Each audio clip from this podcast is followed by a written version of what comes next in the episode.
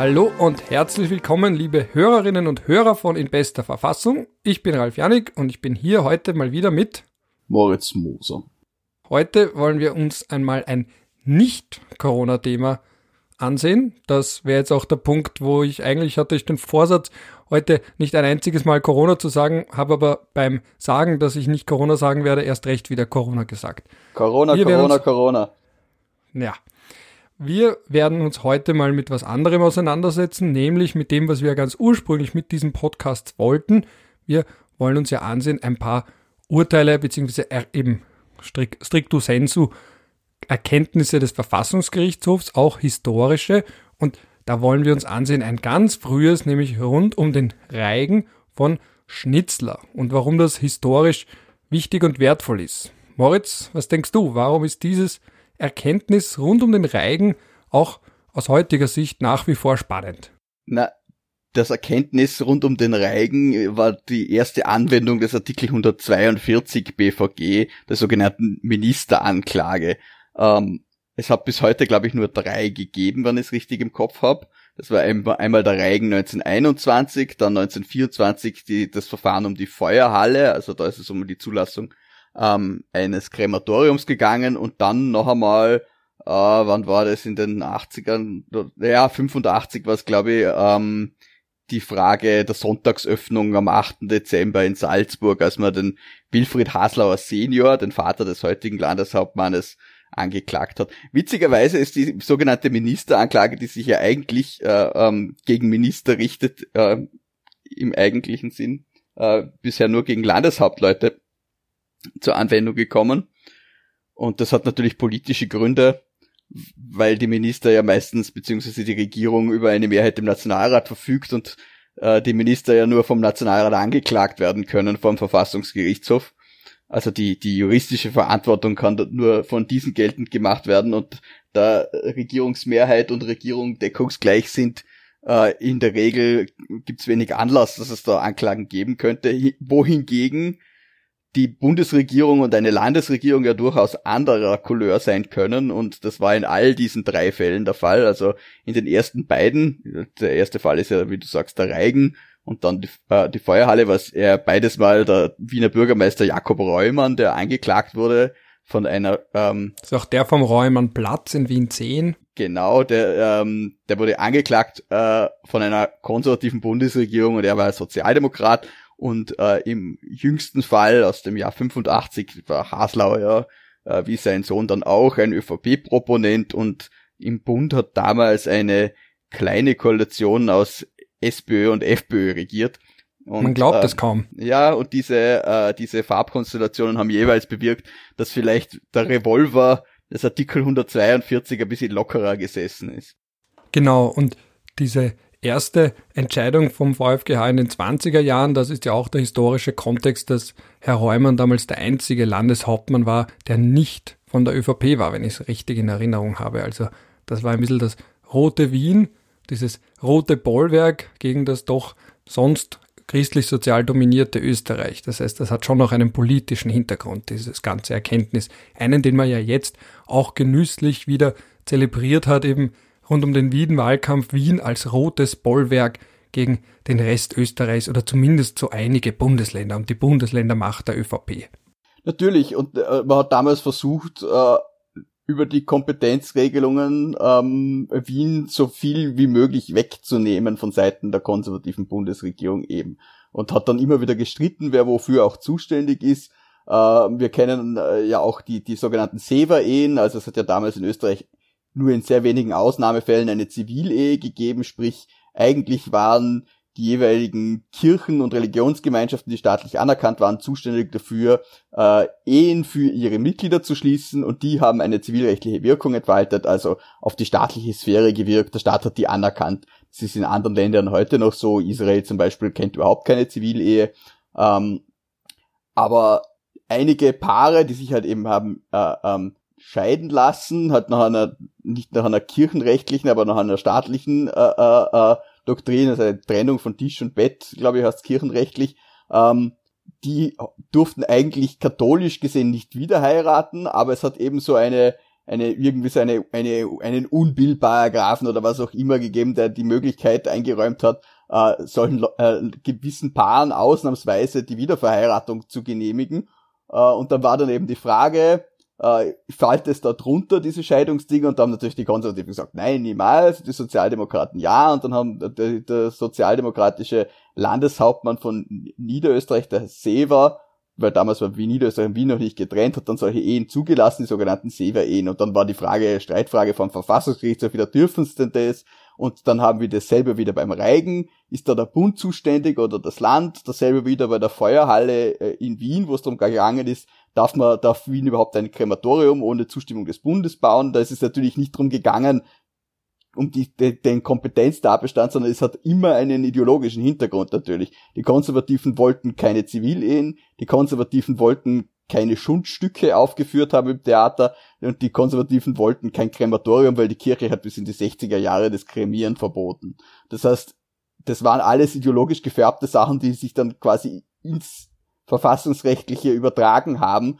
Und die Tatsache, dass der Verfassungsgerichtshof da sehr häufig auf der sozialdemokratischen Seite gestanden ist, hat dann auch äh, eine gewisse Grundskepsis, um nicht zu sagen Feindschaft äh, der bürgerlichen Seite gegenüber dem Verfassungsgerichtshof und beziehungsweise gewissen Mitgliedern begründet, die dann auch in der sogenannten Entpolitisierung des Verfassungsgerichtshofes 1929 gemündet hat, die dann ja auch zum Beispiel Hans Kelsen seine Mitgliedschaft gekostet hat. Also wir sind jetzt da mit diesem Erkenntnis, über das wir heute hauptsächlich reden werden, mit dem Reigen, mitten in dieser äh, politischen Aufwallung der ersten Republik, wo zwei große ideologische Lager aufeinandertreffen und diese ideologischen Lager quasi als ihr Waffenarsenal nutzen sie die Gebietskörperschaften, äh, äh, in denen sie die Mehrheit haben. Das ist einmal der Bund und einmal das Land beziehungsweise die Stadt Wien. Von einem Gericht als zusätzlich irgendwo auch noch ein, könnte man sagen, ein Change Agent, wie man das im Zusammenhang mit dem Supreme Court manchmal nennt. Also dass Gerichte in gesellschaftspolitische Fragen hineingezogen werden und darüber hinaus auch noch da das Recht prägen und damit sich dann auch immer die Frage stellt, na, inwiefern ist das noch demokratisch? Das ist ja oft in Deutschland dann auch so oder eben beim US Supreme Court, dass man sagt, dass die Rechtsprechung von den Höchstgerichten, Karlsruhe oder eben Supreme Court in Washington, dass diese Art von Rechtsprechung viel vorantreibt, manchmal auch kritisiert wird als zu progressiv, andererseits aber auch oft etwas anstößt, was auf normalem demokratischen Wege nicht passieren würde. In Österreich beispielsweise die Homo-Ehe, oder eben, wenn wir da zurückgehen in die 1920er Jahre, auch die vielen gesellschaftlichen Debatten aus dieser Zeit, die dann auch eine höchstgerichtliche Komponente hatten. Das heißt, und das ist auch der Grund, warum ich darüber heute gerne mit dir spreche, weil das ja Sachen sind, die nicht nur rein rechtshistorisch sind, sondern eigentlich bis heute nachwirken, weil da steht dahinter die große Frage, welche Rolle spielt ein Höchstgericht, ein Verfassungsgericht auch für gesellschaftspolitisch drängende emotionale Fragen.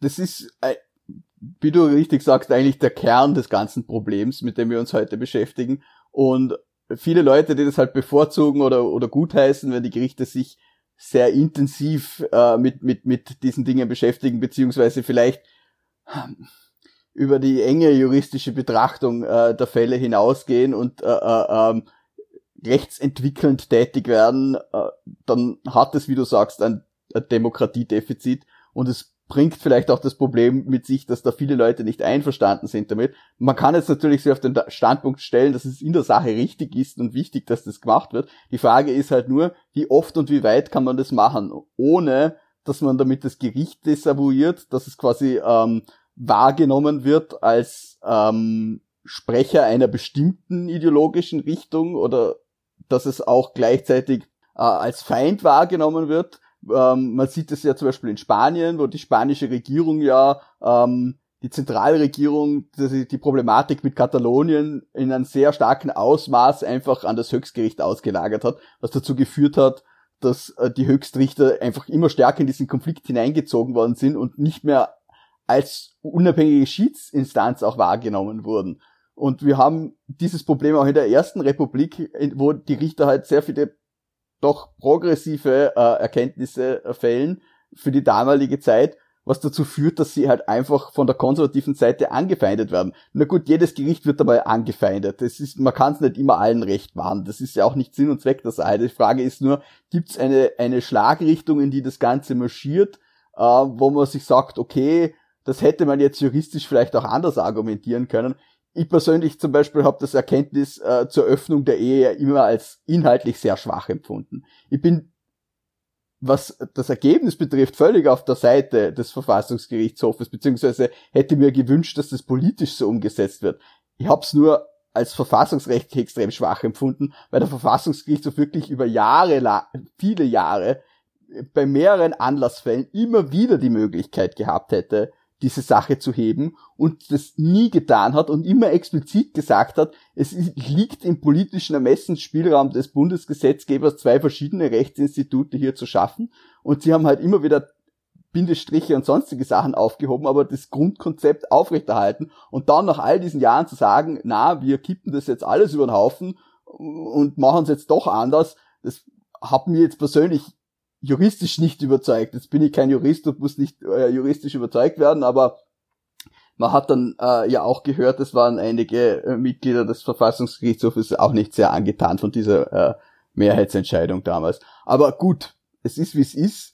Die Frage ist, äh, ist es jetzt ein Einzelfall und die Leute waren, die Mehrheit der Bevölkerung war, was, wenn man den Umfragen glaubt, ja eh dafür und das hat dem Gerichtshof insgesamt wahrscheinlich nicht so geschadet. In der damaligen Situation, in der ersten Republik war das natürlich ganz anders. Da kann man ja auch wirklich davon ausgehen, dass die Geisteshaltung der Mehrheitsbevölkerung um ein Vielfaches konservativer war als einige Ergebnisse dieser Verfahren, beziehungsweise es ja damals auch nicht immer so sehr um, um jetzt konservativ und nicht konservativ gegangen ist, in dem Sinn, dass es jetzt äh, um inhaltliche Fragen gegangen ist, sondern auch um eine Ideologisierung per se, sprich, ähm, da ist es ja nicht nur darum gegangen, bin ich dafür oder dagegen, sondern ich identifiziere mich mit einer ideologischen Gruppe, also mit den äh, christlich-sozialen oder mit den Sozialdemokraten oder mit den Großdeutschen oder dem Landbund oder wem auch immer und der Verfassungsgerichtshof äh, wendet sich gegen diese Gruppe und deshalb wende ich mich gegen ihn. Damals war ja auch dieses, dieses parteipolitische Denken noch viel stärker ausgeprägt, als es jetzt heute der Fall ist.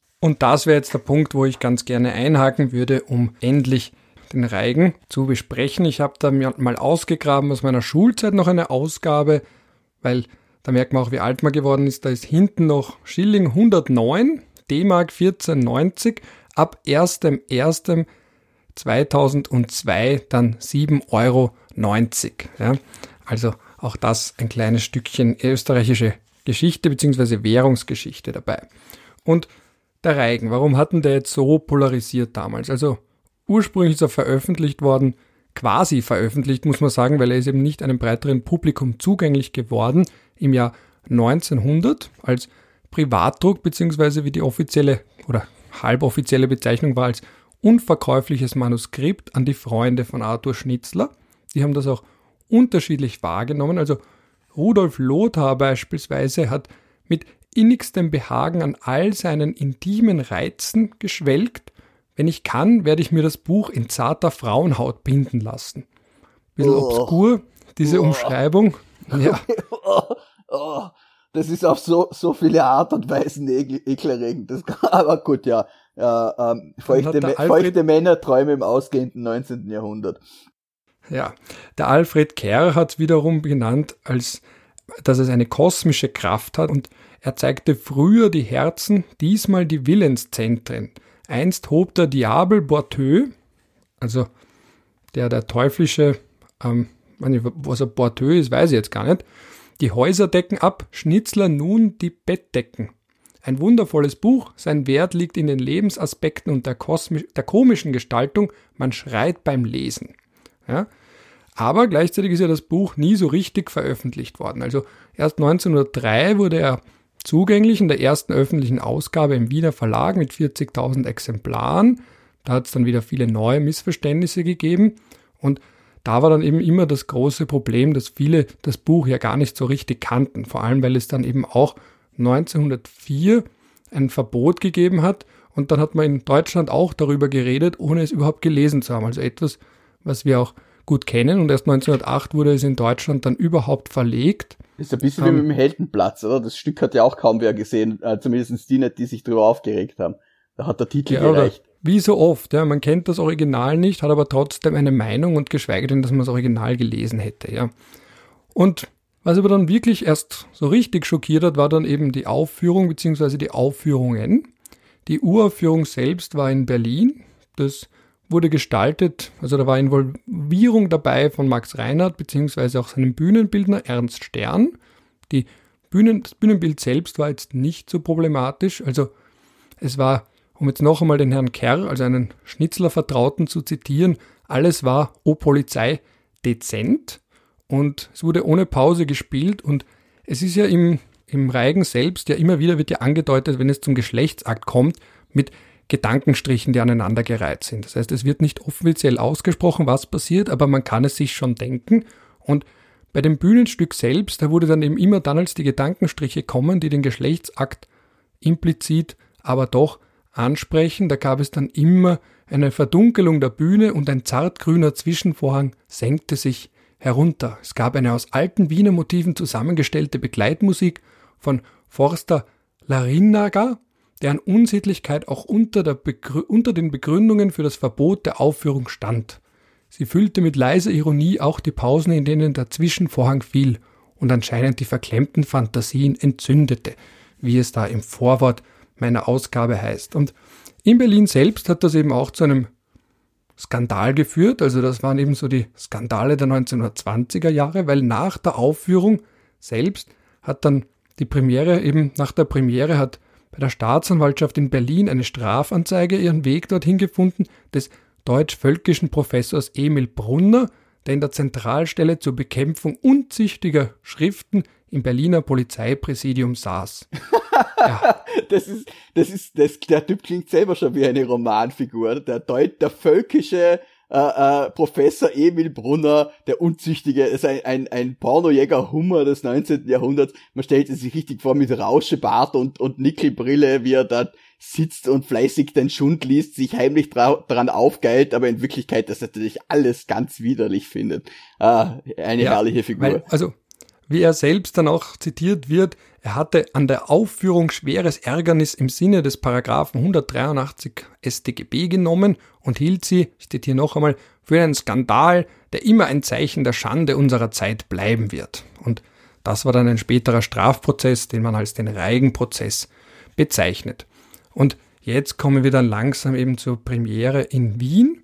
Das war dann eben in den Kammerspielen in der Roten Turmstraße im Februar 1921 und Schnitzler selbst war auch anwesend. Er zeigte sich zufrieden mit der Aufführung. Die Kritiker bestätigten der Inszenierung sittlichen Ernst. Aber, und da sind wir jetzt wieder bei den Parallelen zu heute, manchen hat das nicht gefallen, die Reichspost, das war das Organ der christlich-sozialen Partei, hat zum Sturm gegen die Auswirkungen der jüdischen Literatur geblasen. Und jetzt zitiere ich da aus der Reichspost von damals. Wir verlangen von den Behörden, die uns ja auch vor dem Um sich greifen einer Pest zu behüten die Pflicht haben. Da sind wir jetzt ein bisschen so auch bei Corona-Zeiten einmal mehr. Ich zitiere weiter, dass sie dieser volksvergiftenden Schmach sofort ein Ende bereiten. Schluss mit den Reigenaufführungen. Und auch die Bischöfe haben die Anklage mit einem Fastenhirtenbrief unterstützt.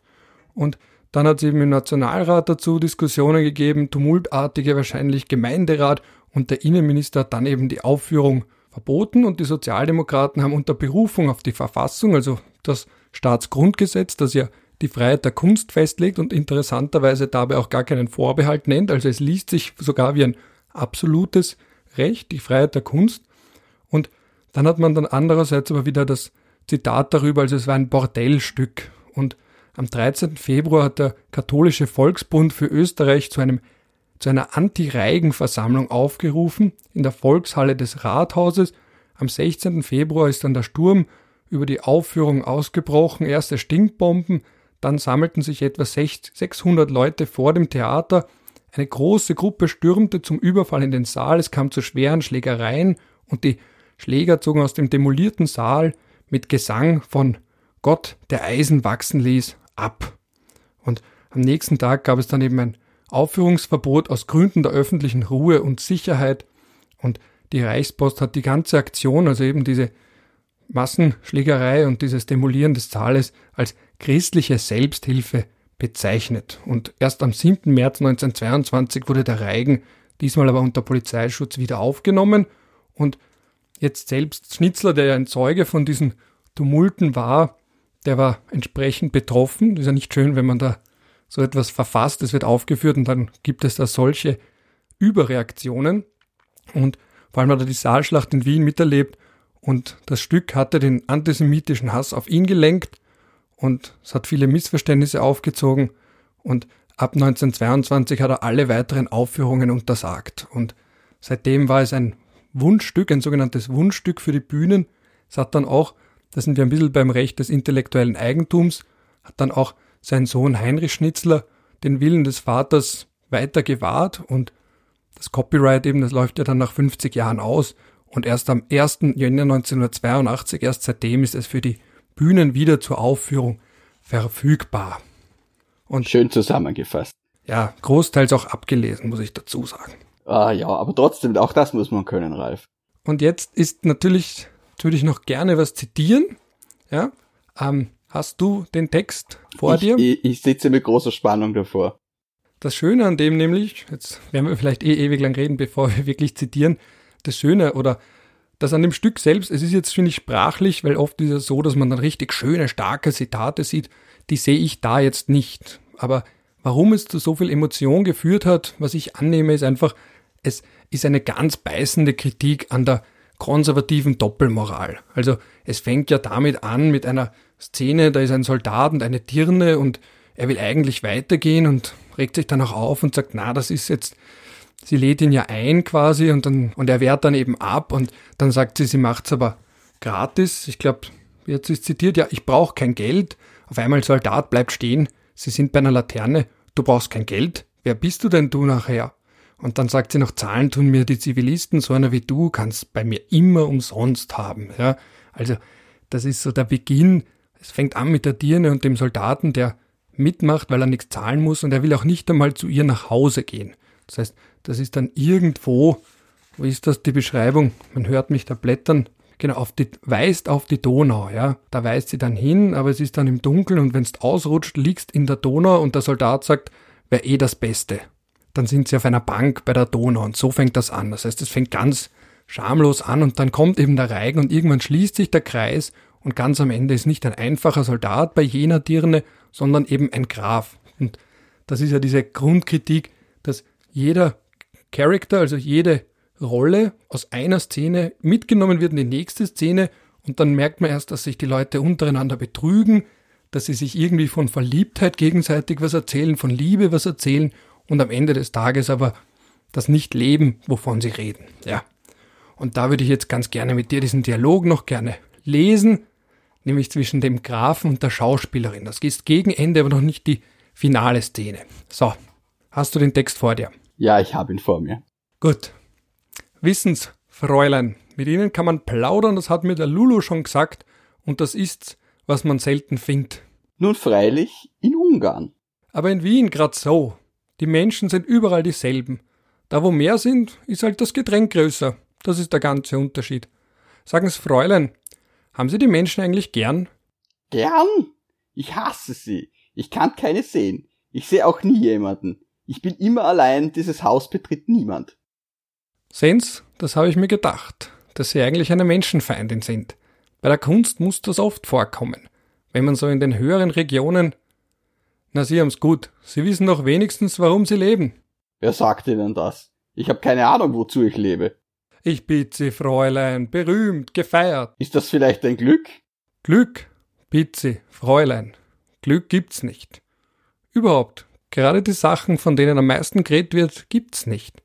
Zum Beispiel Liebe, das ist auch sowas. Da haben's wohl recht. Genuss, Rausch. Also gut, da lässt sich nix sagen. Aber das ist was Sicheres. Jetzt genieße ich. Gut, weiß ich, ich genieße. Oder ich bin überrascht. Schön. Das ist jetzt auch sicher. Und ist's vorbei, so ist es halt vorbei. Es ist vorbei. Genau. Und es ist vorbei, es ist jetzt auch unser kurzer Dialog vorbei. Aber eben, Nein, man sieht schade. da, da ist natürlich dieser Zynismus des Wiens um die Jahrhundertwende, der, der sich da ganz stark bemerkbar macht. Ich hätte mir jetzt gedacht, das kommt ein bisschen mehr mit, mit vor. Aber Na, was interessant ist, ist, dass sehr oft vom Bussel gesprochen wird und das Bussel mit P geschrieben wird. Da ist immer, gib mir ein Pussel, verlangt jemand, wenn man sich aufs Bett setzt, aber nicht ein Bussi, wie man das in Wien kennt, sondern es ist immer geschrieben mit P, ein Pussel. Ja, aber das war ja damals noch, also das war ja so zum Beginn der, der ganzen deutschen äh, äh, Rechtschreibvereinheitlichungsaktionen, die es dann gegeben hat mit den Konferenzen. Und in Österreich hat man damals noch einige Dinge mit D und P anders geschrieben, als was es heute ist. Es gibt zum Beispiel noch um die Jahrhundertwende, wenn man gibt's alte Schilder, wo noch eine Scheibe Brot mit D oder mit DT geschrieben Max wurde. Also Brot. Also da auch das Bustal. Es ist ja, äh, wenn man in die Steiermark fährt, die kennen ja heute noch den Unterschied zwischen D und D und B und B nicht. Ja, die Wiener auch nicht immer, ja. Soll ich dir meinen Lieblingssteirer-Witz erzählen, so als, als kleinen Exkurs? Ganz kleinen Exkurs und dann machen wir weiter, nämlich mit dem VfGH-Verfahren selbst. Aber bitte darum. Was? Warum essen Steirer keine Eier? Weil da Dauter drin ist. gut. Oh boy. Na gut, bevor wir jetzt weitermachen mit schlechten Witzen, mir würden auch ein, zwei einfallen, aber an der Stelle, was ist denn da jetzt dann juristisch passiert? Also, möchtest du uns ganz kurz eine Zusammenfassung geben? Ja, also die, die Bundesregierung äh, hat natürlich hyperventiliert, dass das sozialdemokratische Wien die Aufführung einer, einer, einer solchen Schundgeschichte überhaupt zulassen kann und hat äh, nach allen Regeln der Kunst versucht, es zu verhindern. Das Problem ist, dass der Bund damals wie heute eigentlich keine Kompetenz in der Sache hat. Also sowohl das äh, äh, Theater- und Lichtspielwesen als auch die Sittenpolizei, auf die man sich vielleicht hätte berufen können damals, äh, sind äh, Landeskompetenzen in äh, Gesetzgebung und Vollziehung, beziehungsweise kann sich natürlich das Land dann gerade bei der Sittenpolizei und beim Theater auch der, der ähm, Bundespolizei als Hilfsorgan bedienen. Da werden wir auch bei dem, was du gesagt hast zu Vorarlberg, eben und die körpernahen Dienstleistungen des Prostitutionsgewerbes, wo wir auch in Vorarlberg eine relativ strenge Rechtsregelung haben, wenn ich mich richtig entsinne, bei unserer großen Lockdown-Folge. Ja, ge genau, die in Vorarlberg sogenannte gewerbliche Unzucht ist eigentlich im Großen und Ganzen verboten, sprich, es ist es gibt eigentlich nur Gelegenheitswohnungsprostitution, die ist, die ist erlaubt, weil eben nicht gewerblich und nicht im Freien. Ähm, aber damals äh, war das eben auch bei diesem Theaterstück so, dass der Bund da nichts zu sagen hatte eigentlich, aber er hat sich halt bemüht und der Bundesminister für Inneres und Unterricht, ein Herr, Herr Glanz, haben wir glaube ich gesagt, hat der Kassen, ähm, der hat... Egon Glanz, genau. Interessant auch, dass, dass Bildung und Inneres zusammen waren, oder? Ja, das war, glaube ich, in der Ersten Republik recht lange und man hat dann, irgendwann hat das Bundeskanzleramt relativ viel vom Inneren an sich gezogen. Das ist ja dann auch unter den, so in den Spät, äh, äh der Republik beziehungsweise der Demokratie ist ja dann die Generaldirektion für die öffentliche Sicherheit errichtet worden, die es ja heute noch gibt, aber damals im Bundeskanzleramt. Also da haben die Dinge noch ein bisschen mehr rotiert. Äh, und so Inneres und Unterricht waren dann auch äh, oft im Bund, um, dem, um das Bundeskanzleramt herum. Ich kann es jetzt mit Sicherheit sagen, kann gut sein, dass dieser Bundesminister kein eigenes Ministerium hatte, sondern ein, ein quasi ein Kanzleramtsminister war, der für das zuständig gewesen ist. Jedenfalls hat er äh, drei äh, Weisungen erlassen am 7., 10. und 12. Februar 1921 und wollte halt damit den Bürgermeister von Wien im Rahmen der mittelbaren Bundesverwaltung anweisen, die Aufführung dieses Stückes zu unterbinden. Jetzt machen wir noch einen kurzen Exkurs für alle, die nicht wissen, was die mittelbare Bundesverwaltung ist. Die mittelbare Bundesverwaltung ist ein Instrumentarium, äh, mittels dessen äh, der Bund die Länder heranzieht, um sein Recht zu vollziehen. Ähm, das ist bei den aller, allermeisten ähm, Verwaltungssachen eigentlich so. Also alle, äh, alle die, die meisten äh, Bundeskompetenzen in Vollziehung werden in mittelbarer Bundesverwaltung vollzogen. Das geht dann so, es ist zum Beispiel jetzt, wenn wir wieder auf die Corona-Krise zurückkommen, weil wir haben es jetzt, wir kommen um das Thema nicht herum. Ähm, oberste Gesundheitsbehörde ist der Bundesminister für äh, Gesundheit äh, und danach sind ihm nachgeordnet als äh, Gesundheitsbehörden zweiter und dritter Instanz Landeshauptleute und Bezirksverwaltungsbehörden und die Landeshauptleute noch nicht und die Bezirksverwaltungsbehörden sind aber Landesorgane, werden aber in diesem Fall als Bundesorgane tätig und unterliegen im Rahmen der mittelbaren Bundesverwaltung, beziehungsweise der Landeshauptmann oder die Landeshauptfrau unterliegt im Rahmen der mittelbaren Bundesverwaltung der Weisung des zuständigen Bundesministers. Und darauf hat man eben versucht zu rekurrieren. Das ist auch die Möglichkeit, dem Landeshauptmann Weisungen zu erteilen. Da würden alle, in allen anderen Bundesstaaten würden die Leute da durchdrehen. Wie kann das sein, dass der Bund, der Bund den, den Gliedstaaten etwas per Weisung anschaffen kann. Also wenn es jetzt Landesverwaltung wäre, eigene Verwaltung der Länder, dann wird das natürlich nicht gehen, ähm, weil da sind die Länder selbstständig, aber in diesem Fall ist es eben Bundesverwaltung, die das Land für den Bund besorgt und da ist der Landeshauptmann nicht Regierungschef des Landes, sondern er ist äh, Vollzugsorgan des Bundes nachgeordnet ist und er ist, er ist Träger der mittelbaren Bundesverwaltung, so, so schön heißt es. Und ähm, das ist übrigens auch der Grund, warum die Gehälter der Landeshauptleute vom Bund bezahlt werden und auch die Dienstweigen. Ähm, und de deshalb, weil es eben diese mittelbare Bundesverwaltung gibt, ähm, gibt es auch die Möglichkeit nach Artikel 142 ähm, die Landeshauptleute anzuklagen vom Verfassungsgerichtshof wie einen Minister. Sprich, in dem Fall klagt nicht der Nationalrat den Minister beim Verfassungsgerichtshof an, sondern die Bundesregierung den Landeshauptmann. Und zwar deshalb, weil er es schuldhaft unterlassen hat, äh, ähm, eine Weisung zu befolgen. Und da der, der Wiener Bürgermeister sich geweigert hat, diese Weisungen zu befolgen, eben weil es aus seiner Sicht so war, dass er zuständig gewesen wäre, äh, ist die Bundesregierung dann zum Verfassungsgerichtshof gegangen und hat gesagt, da schaut's her, wir klagen an. Und wie Reumann selbst im Gemeinderat der, erklärt hat, um ganz kurz zu zitieren aus der wunderbaren Olechowski-Biografie über Kelsen, eben, dass kein Skandal dieser Welt ihn dazu bringen werde, die Aufführungen des Reigen zu verbieten. Die, die Schreiben waren dann auch eskalierend. Also am 7. Februar hat, die, hat der Innenminister noch äh, äh, sehr höflich dem, dem äh, Wiener Bürgermeister geschrieben, ich bitte euer Hochwohlgeboren, also das sieht man auch noch die Sprache der Monarchie, äh, ich bitte euer Hochwohlgeboren, die Angelegenheit unter diesem Gesichtspunkte äh, zu überprüfen und mir über die sodann getroffene Verfügung baldmöglichst eine Mitteilung zukommen zu lassen. Das hat er natürlich dann nicht getan, weil er eben anderer Meinung war und dann ist es halt immer weitergegangen und am Ende wollten wir das ihm halt dann wirklich per Weisung dann untersagen. Das Problem war nur, ähm, soll, soll ich das jetzt schon spoilern oder nicht, äh, warum das Ganze dann im Endeffekt gescheitert ist? Ähm, ja, tu es. es, es ist, der Fall ist über 100 Jahre alt, du darfst spoilern. Es ist eine, es ist eine, eine äh, Petitesse. Der gute Minister hat vergessen zu unterschreiben. Und da kann natürlich dann jeder irgendeinen Wisch umerschicken, wenn, er, wenn das nicht unterschrieben ist, ist nicht unterschrieben. Und das hat natürlich dann Verfassungsgerichtshof dann in die glückliche Lage versetzt, zu sagen, naja, wenn es nicht unterschrieben ist, ist keine Weisung. Ähm, und damit hat sich die, war die Sache aplaniert, weil ich kann ja natürlich auch niemanden wegen Nichtbefolgung einer Weisung anklagen, die keine Weisung war. Genau, das ist nämlich das Spannende daran, dass diese drei Briefe unterschiedlich gewertet werden können. Also der erste vom 7. Februar vom Innenminister, da ist eben nur drin gestanden, eine Art Bitte an den Wiener Landeshauptmann bzw. Bürgermeister, die Angelegenheit überprüfen zu wollen. Das ist also eher eine Aufforderung. Dann am 10. Februar gab es ein zweites Schreiben, das war aber an den Magistrat in Wien als politische Landesbehörde, Abteilung 55, also genau an die falsche Stelle, nicht an den Bürgermeister, sondern an die ihm untergeordnete Behörde. Und erst im dritten Brief vom 12. Februar hätten wir theoretisch eine richtige Verfügung gehabt, da haben wir dann aber einen Formfehler drin. Also Bürokratie at its best. Einmal nicht wirklich verbindlich, einmal an die falsche Stelle und einmal fehlt die Unterschrift.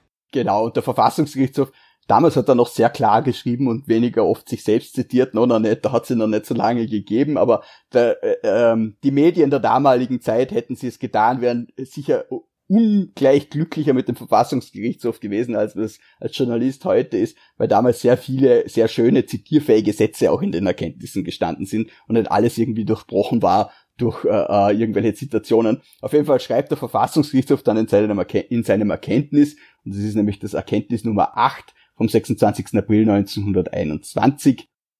Aber auch dieses Schreiben vom 12. Februar kann weder als bindende Weisung noch als Anordnung des Bundesministers angesehen und ihm eine Rechtsverbindlichkeit gegenüber dem Landeshauptmann nicht zuerkannt werden, weil der ihm zugegangenen Ausfertigung dieses Schreibens ein wesentliches formales Erfordernis mit dem, mit, äh, wie der Augenschein ergeben hat, nämlich die Unterschrift des Bundesministers und überhaupt jede Unterschrift fällt.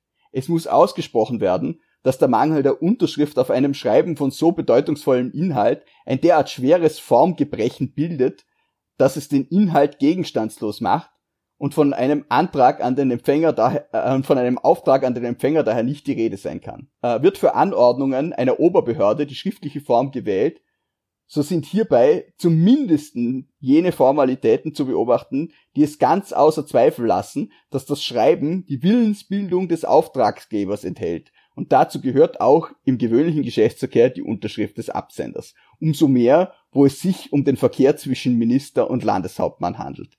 Das ist noch so ein Halbsatz mit den man nachgeschossen hat, der schon fast ein bisschen schnippisch ist, oder? Umso mehr, da es sich um den Verkehr zwischen Minister und Landeshauptmann handelt. Es ist, ist äh, könnte man gut vergleichen mit äh, Erkenntnissen dieser Tage, die äh, ergehen, wo es dann, wo dann drinnen steht, dass der Herr Minister äh, keine aktenmäßige Verwaltung führt. Da kann der Verfassungsgerichtshof so zwischen den Zeilen hin und wieder auch mal schnippisch sein. Tief zwischen den Zeilen.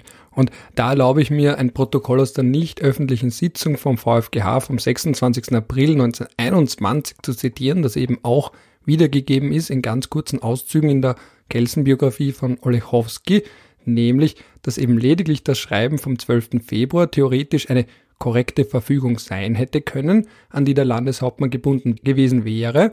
Und jetzt zitieren wir dann noch einmal aber leider sei dieser Befehl kein Befehl, sondern durch eine unerhörte Schlamperei jeder Rechtsverbindlichkeit beraubt, weil er keine Unterschrift trage, wie Kelsen erklärt hat, weshalb er für die Freisprechung des Angeklagten gestimmt hat, dem sich die übrigen Mitglieder auch angeschlossen haben. Das heißt, Bürgermeister Reumann wurde dann letztlich auch freigesprochen.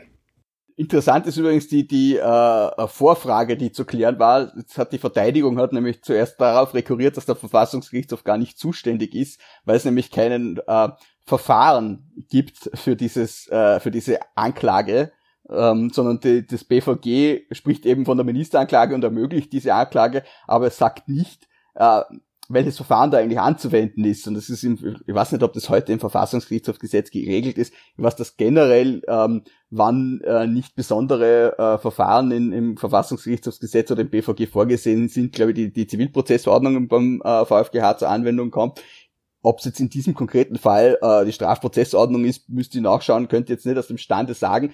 Damals hat das jedenfalls die Strafprozessordnung dann im Endeffekt schon angewandt, aber als eigentliche Verfahrensordnung hat er das sogenannte Ministerverantwortlichkeitsgesetz von 1867 herangezogen, weil er gesagt hat, das ist eigentlich quasi deckungsgleich mit der Ministerverantwortlichkeit in der Monarchie und äh, sie berufen sich quasi darauf und verwenden das weiter. Und das finde ich schon auch interessant, ähm, weil weil du mir noch einen kurzen Exkurs äh, äh, erlaubst, diese Ministerverantwortlichkeit natürlich eine politische Errungenschaft war, eben des Jahres 1867 dann, weil immer der große Streit drum war, ähm, sind die Minister dem Parlament verantwortlich oder nicht. Und äh, politisch verantwortlich waren sie es in der Monarchie bis zum Schluss nicht, aber diese juristische Verantwortung ist zumindest eingeführt worden, dass man quasi eine Anklage, ich glaube damals vom Reichsgericht, äh, äh, machen kann. Und ähm, die hat man dann eben weitergezogen. Ich glaube, es gab zuerst unter der provisorischen Verfassung einen Staatsgerichtshof, der dann da irgendwie, oder was, ja, auf jeden Fall hat man das dann im Endeffekt dem VfGH übertragen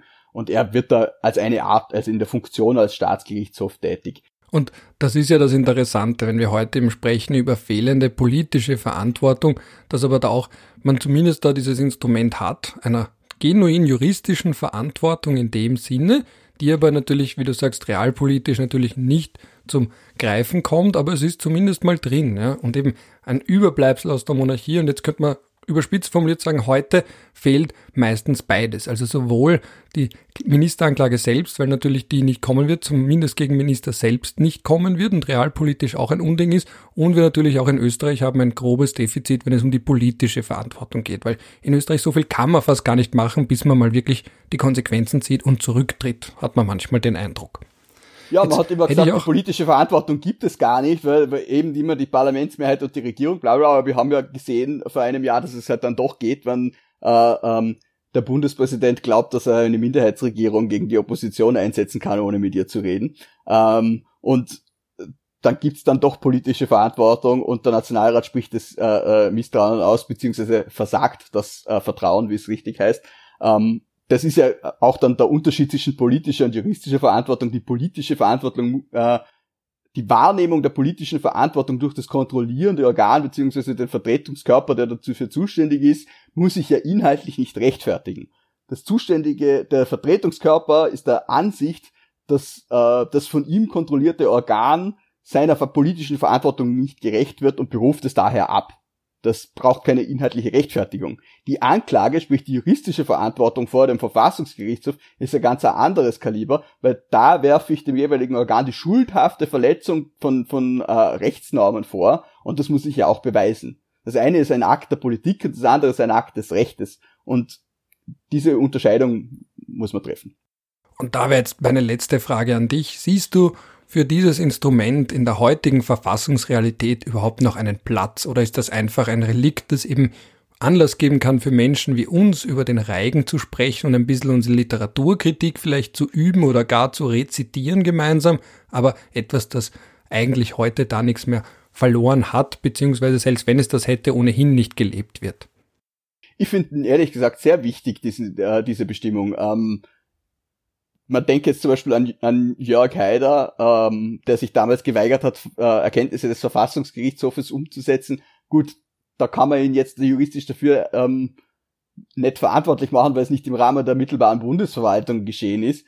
Aber man hätte sich von ihm schon vorstellen können, dass es gewisse Dinge gibt, wo er es vielleicht auch so weit getrieben hätte. Also der Artikel 142 ist als Instrument des Bundes gegenüber den Ländern schon eine Möglichkeit, um die Dinge im Rahmen zu halten und eine, eine Eskalierung zu verhindern, wenn es jemand drauf anlegt.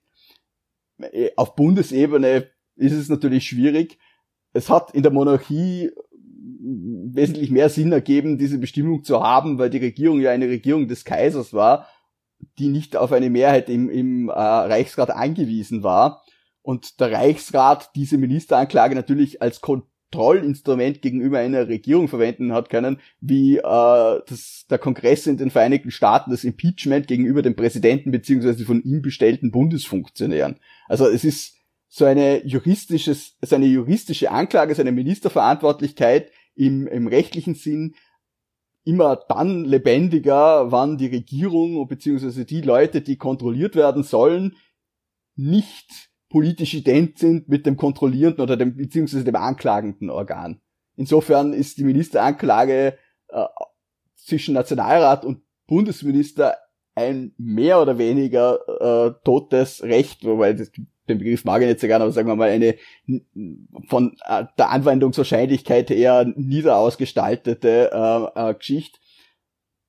Während ähm, es zwischen Bundesregierung und Landeshauptleuten natürlich anders sein kann und auch, wie wir in der Vergangenheit gesehen haben, anders ist. Ich würde aber nicht ausschließen, dass es dann irgendwann auch so ist, dass eine Regierung implodiert und äh, sich aber äh, ein Minister irgendwie so viel zu Schulden kommen hat lassen, dass man ihn dann noch äh, anklagt.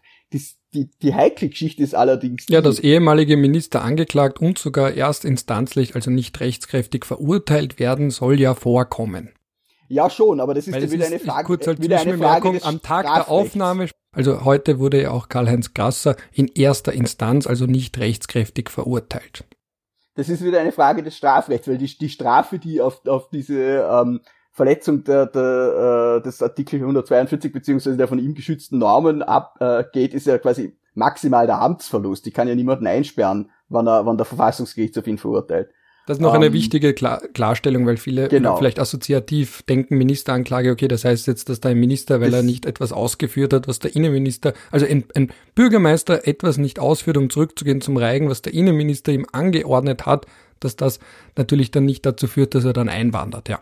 Danke für die Klarstellung. Ja, also das ist, es ist einem Strafprozess ähnlich, aber die, die, die Konsequenz ist der Amtsverlust, beziehungsweise ähm, wie es, wie es dann im Fall 85 beim äh, äh, Landeshauptmann von Salzburg war, da war, da ist es ja dann quasi eine Verwarnung gewesen und die Bundesregierung wollte ja auch nur das erreichen, die wollte ihn ja nicht äh, austen, sondern die wollte ja nur ähm, dass er an seinem Deckel kriegt, aber keine Konsequenzen spürt und der Verfassungsgerichtshof ist dann den auch nachgekommen und gesagt, die Schuld wiegt nicht so schwer und man kann das bei einer Verwarnung quasi belassen. Das ist halt immer schwierig, wenn, wenn ich ein Instrument habe, wo ich ihn quasi entweder freisprechen oder das Amtes äh, äh, äh, verlustig erklären kann, äh, ist halt schwierig, Nuancen zu setzen, aber man hat es dann doch irgendwie geschafft, obwohl das eigentlich im äh, Artikel 142 nicht so vorgesehen ist, aber ja. Wie hat das, man das der geschafft? Ist eben, der, naja, man, man hat ihn halt interpretiert. Es ist halt auch keine sehr ähm, weit ausgelegte äh, Rechtsvorschrift, beziehungsweise die, die Verfassung lässt da recht viel offen, was die Anwendung betrifft. Es steht halt drinnen, dass man Anklage erheben kann. Es steht nicht drinnen, wie, wo, was, wen, war, warum, was sind die, äh, die Konsequenzen stehen, glaube ich, schon drinnen. Aber es ist halt, was steht, ähm, das, äh, geltend gemacht wird, bla bla bla bla bla die Anklage gegen die in Artikel 142 genannten kann auch wegen strafrechtlich zu verfolgender Handlungen erhoben werden.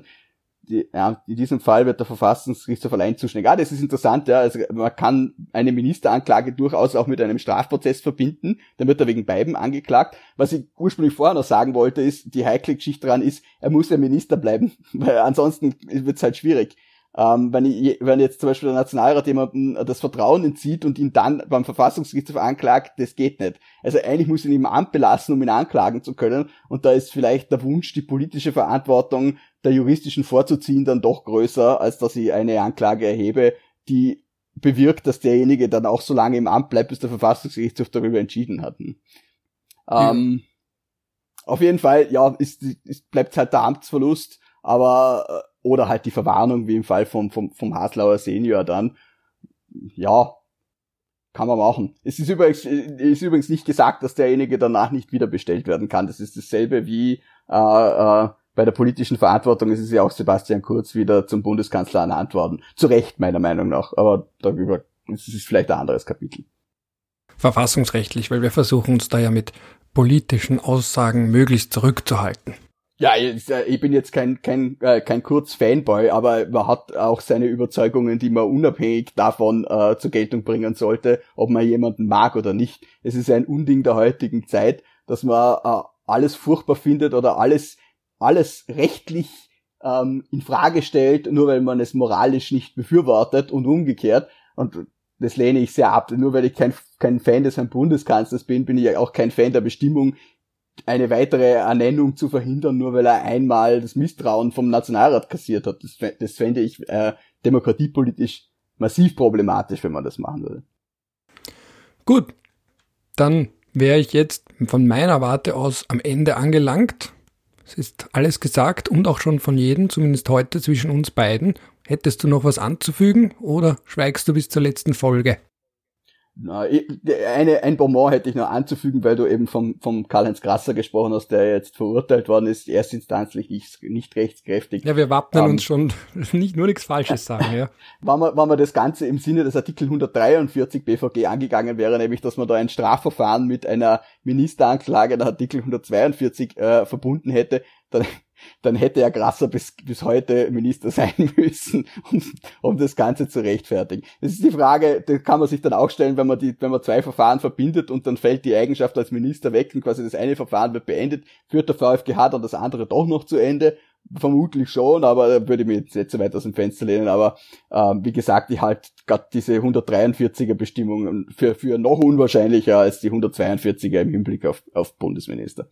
Da bin ich schon sehr gespannt, ob das ein Nachspiel und welches Nachspiel. Also es wurde ja jetzt schon angekündigt, dass man vor den EGMR auch geht. Vielleicht gar nicht so sehr unbedingt auch wegen dem Verfahren selbst, aber wegen dem Drumherum eben die Frage, faires Verfahren, mediale Vorverurteilung, wie lange es gedauert hat. Ähm, dann natürlich auch die langen Ermittlungen, die Berichterstattung drumherum. Das heißt, das letzte Kapitel ist in der Saga gewiss noch nicht geschrieben. Gut. Da würde ich dann einfach jetzt an der Stelle noch einmal zum Abschluss ein Zitat bringen, das ich schon einmal gebracht habe. Ich zitiere noch einmal den Grafen so als letztes Wort und wie er eben so wunderschön gesagt hat, jetzt genieße ich, gut, weiß ich, ich genieße, oder ich bin berauscht, schön, das ist auch sicher. Und ist's vorbei, so ist es halt vorbei. Sehr schön.